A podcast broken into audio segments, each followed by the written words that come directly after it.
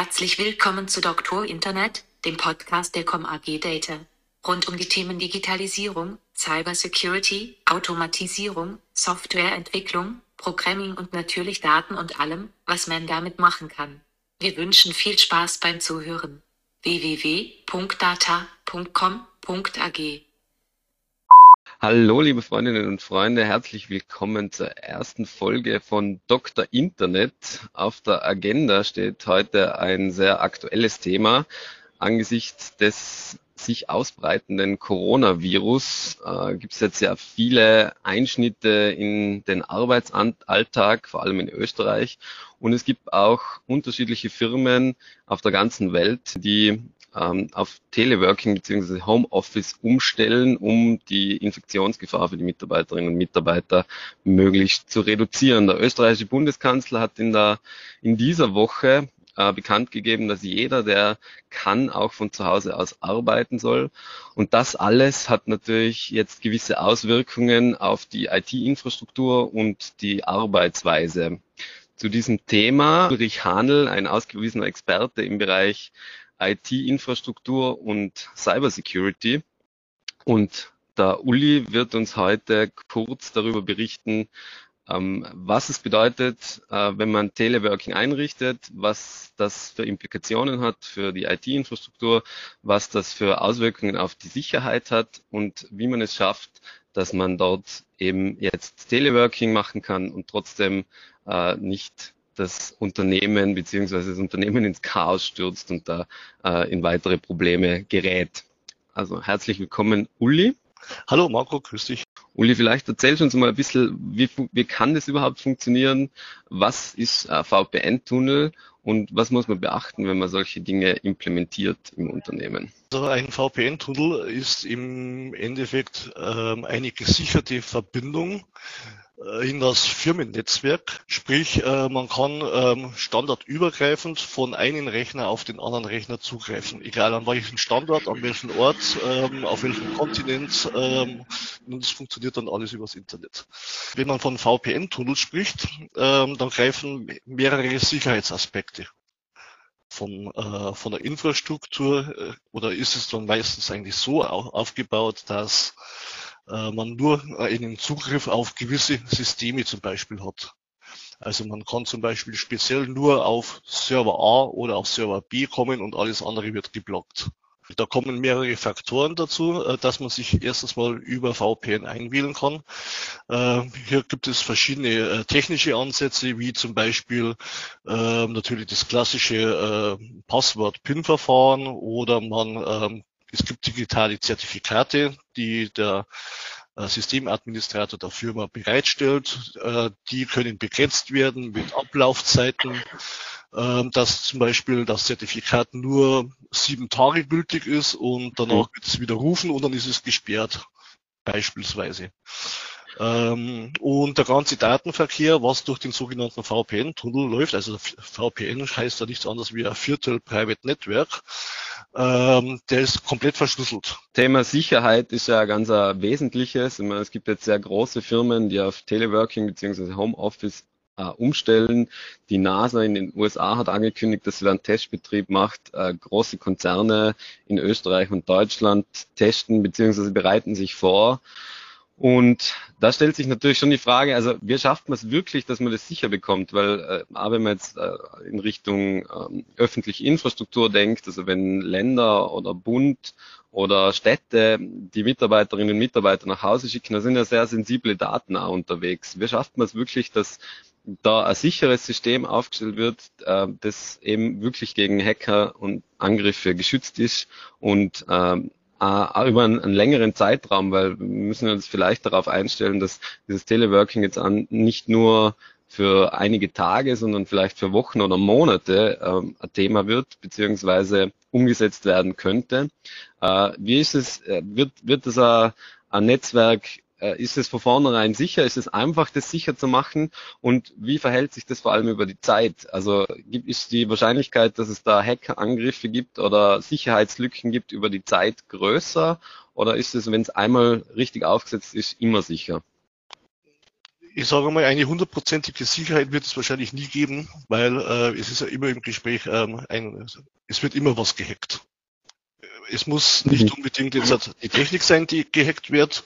Es kann ja auch äh, die Schwachstelle ähm, am Benutzer selber sein, also an den Teleworker, der zum Beispiel zu Hause ist. Der braucht ja zum Beispiel nur einmal nicht ähm, achtsam sein ähm, es gibt ja alle möglichen Szenarien. Die, die, die, die Sicherheitsaspekte sind ja nicht nur jetzt ähm, in, in der Firma selber, wo mhm. die ganze Infrastruktur dementsprechend richtig konfiguriert und aufgebaut werden muss, äh, mit verschiedenen Sicherheitsstufen. Also da ist ein gewisses Know-how erforderlich. Also das, ich sage mal, das kann nicht einfach jeder, der äh, Windows installieren kann, kann nicht unbedingt äh, die Sicherheit gewährleisten. Die Teleworker, die müssen natürlich auch dementsprechend sensibilisiert und geschult werden, dass sie äh, auf gewisse Sachen einfach ähm, achten, wie zum Beispiel einfach erstens mal sichere Passwörter, also nicht ähm, 1, 2, 3, 4 verwenden ähm, oder die Passwörter irgendwo auf einen Zettel und in die Geldbörse einstecken, äh, am besten noch mit äh, Bemerkung VPN-Zugriff für Firma. Mhm. und ja. ja. solche Szenarien. Also da muss man auf beide Seiten hinarbeiten. Also der Mitarbeiter muss sensibilisiert werden und natürlich auch äh, äh, die äh, IT-Administration in der Firma.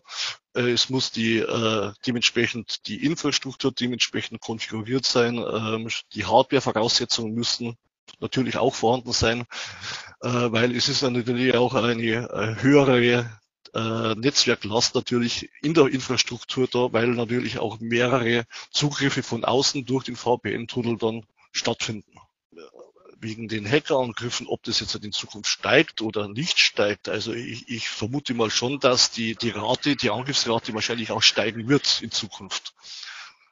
Du hast kurz die Last angeredet. Wie verhält sich das denn? Also wie, wie viel anspruchsvoller oder beziehungsweise wie viel herausfordernder für die IT-Infrastruktur ist denn ein Teleworking-Setup?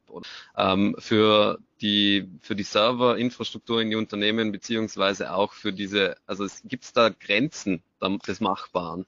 Ja, klar, da gibt es natürlich auch äh, physikalische Grenzen.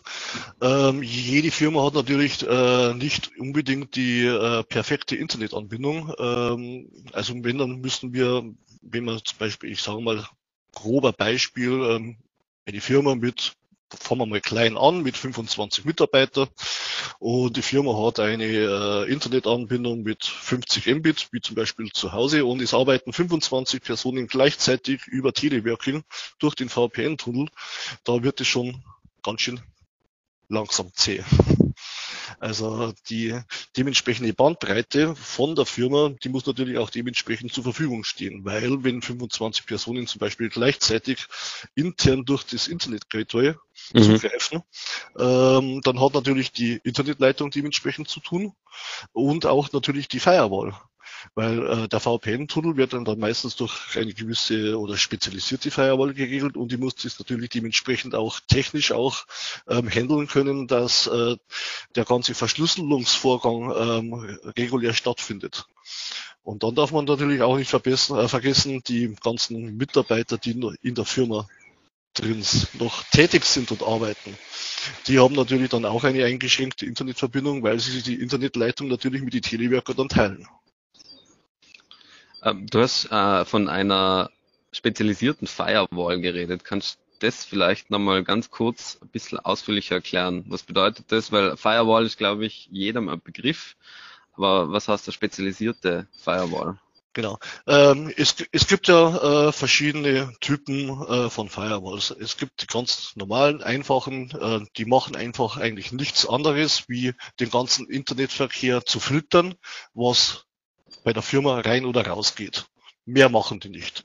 Dann gibt es ähm, Firewalls, die sind spezialisiert auch äh, auf so VPN-Themen, wie zum Beispiel, da gibt es ja mehrere Techniken dafür.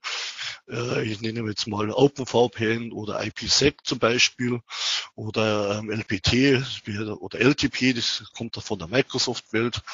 Und die ganzen Firewalls, die können die dementsprechend äh, die VPN-Server betreiben und sind darauf spezialisiert.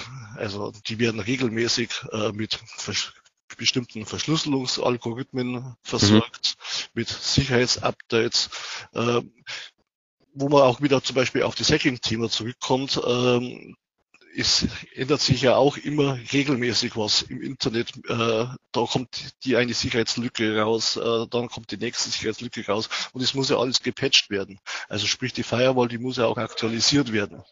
Und ähm, das sind dann dann die höheren Firewall-Lösungen. Also da spricht man nicht mehr mal von einer kleinen Fritzbox oder äh, mhm. Telekom-Router, was man zu Hause hat, sondern äh, da spricht man von größeren Firewalls. Äh, da geht die Preislagen, äh, die gehen dann bei 5.000 oder 10.000 Euro los.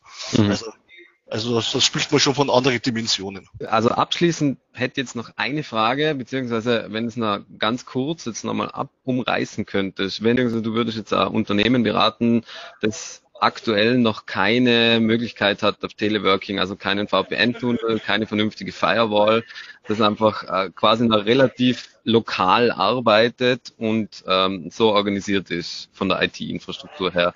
Was wären denn deine Empfehlungen, beziehungsweise was wären die einzelnen Schritte, die dieses Unternehmen jetzt unter, äh, machen müsste, damit es in die Lage kommt, auf Teleworking beziehungsweise Homeoffice vollumfänglich umzustellen? Also der, der, erste Schritt wäre auf jeden Fall als erstmal zu ermitteln, ähm, wie viel ähm, the äh, theoretische Teleworking-Arbeitsplätze sollen zur Verfügung gestellt werden. Das ist mal der, der erste Punkt. Sprechen wir jetzt von 10, 20, 50, 100.000 oder 2000, 5000 Teleworker. Ähm, das wäre mal der erste Schritt.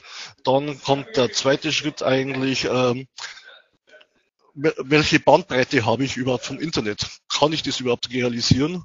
Äh, was für Möglichkeiten habe ich? Äh, oder welche äh, Bandbreiten kann ich zur Verfügung stellen, dass wir überhaupt das Paket abstellen können?